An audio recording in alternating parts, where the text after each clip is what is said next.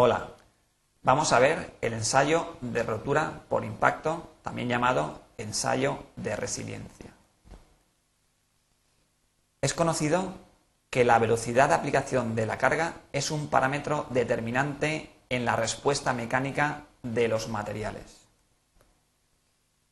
Efectivamente, un material que bajo cargas estáticas o que aumentan lentamente puede tener un comportamiento dúctil al estar sometido a cargas o a impactos que se aplican de, manera, de una manera muy rápida, puede presentar, sin embargo, un comportamiento frágil, es decir, puede cambiar completamente su comportamiento frente a las cargas. Para evaluar este comportamiento se han desarrollado diversos métodos de caracterización que en general consisten en impactar una determinada probeta mediante un mazo y calcular la energía absorbida durante la fractura.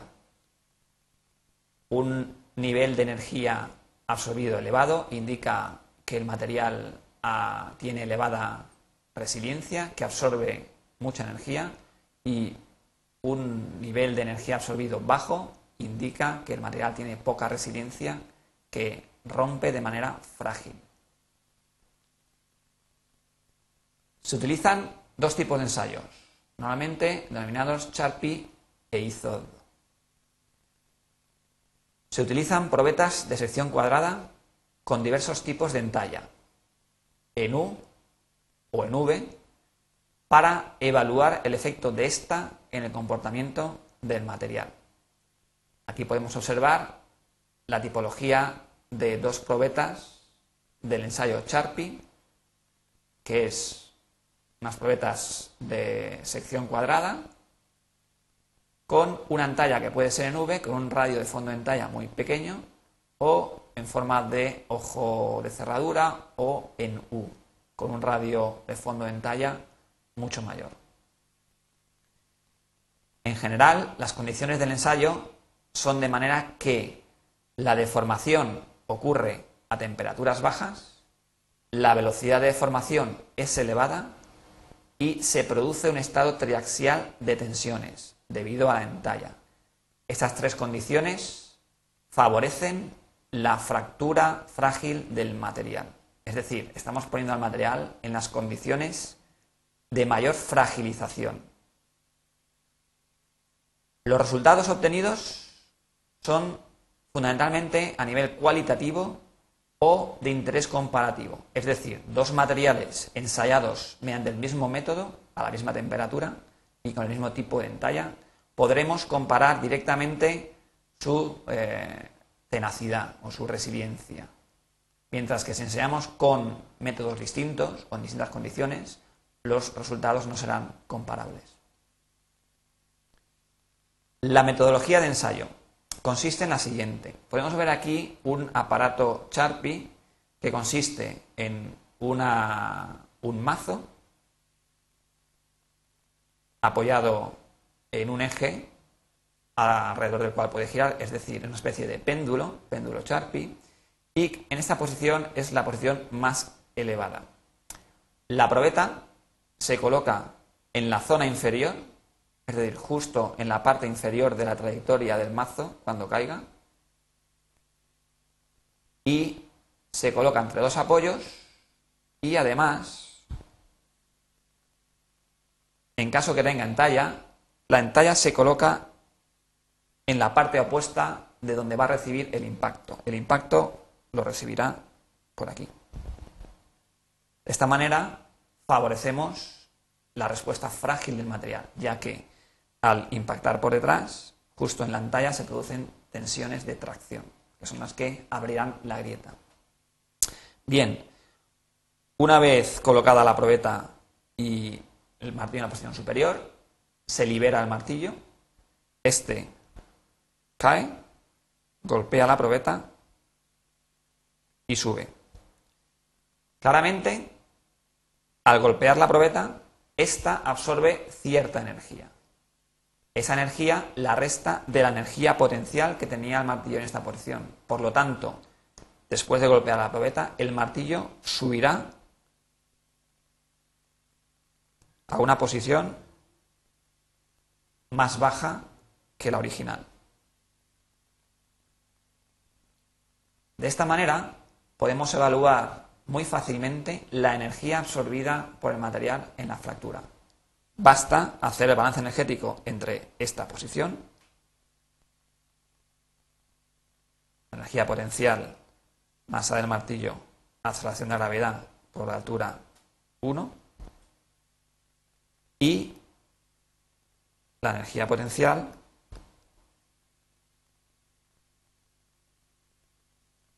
en la posición final. Masa del martillo, aceleración de gravedad, altura final.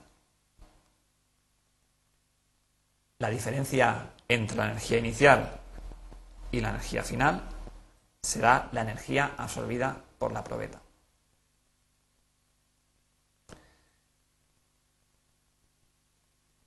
La energía absorbida en el ensayo de resiliencia depende grandemente de la temperatura. En general, la energía absorbida por el impacto disminuye cuando disminuye la temperatura. Y además está muy influenciada por el tipo de material.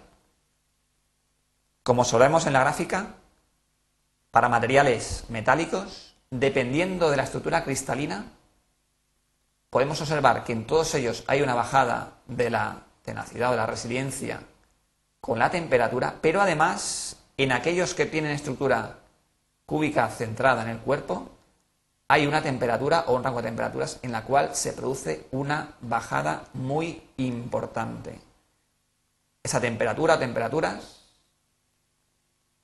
se llama temperatura de transición dúctil frágil, ya que por encima de esa temperatura el material absorbe mucha energía, es dúctil, mientras que por debajo de esa temperatura el material absorbe muy poca energía, es frágil. Este parámetro es de vital importancia en el diseño de estructuras o de componentes que puedan trabajar a diferentes temperaturas. Claramente, siempre buscaremos que la temperatura de transición dúctil frágil del material sea inferior a la temperatura de trabajo, para que éste no tenga un comportamiento frágil. Además, algo análogo a la temperatura de transición dúctil frágil lo podemos encontrar en los plásticos, ya que por debajo de la temperatura de transición vítrea, estos materiales se comportan frágilmente, mientras que por encima de ella se comportan de manera dúctil. Asimismo, la podemos encontrar en las cerámicas, pero a muy altas temperaturas pues desde 800 a 1200 grados. La temperatura de transición dúctil frágil depende además de la microestructura y de la composición de la aleación. En general, depende de la microestructura de la siguiente manera. Cuanto menor es el tamaño de grano, más baja, por lo tanto más favorable, es la temperatura de transición dúctil frágil. Y con la composición, pues depende del el material y de la aleación. Como ejemplo, veremos, veamos cómo para un acero el contenido de manganeso influye grandemente en la temperatura de tensión dúctil frágil.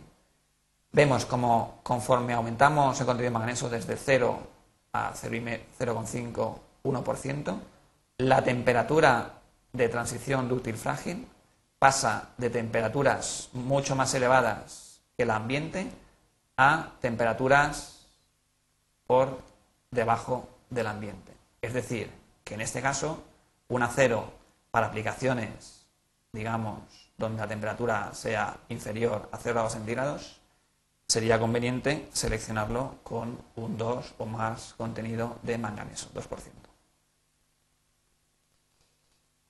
¿Cómo influye la entalla?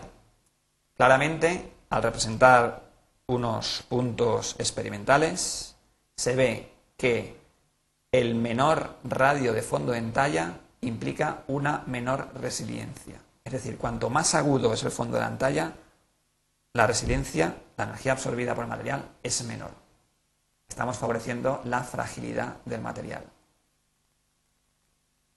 Y el efecto de la velocidad de impacto también se ve experimentalmente que cuando aumentamos la velocidad de impacto, obtenemos una menor resiliencia, una menor energía absorbida por el material.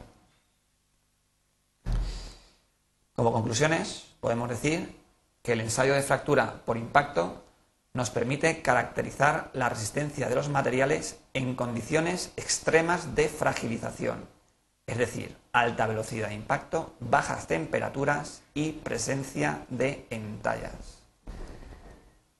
Además, esta propiedad viene influenciada en gran medida por la estructura cristalina, la composición y la microestructura de los materiales. Gracias por la atención.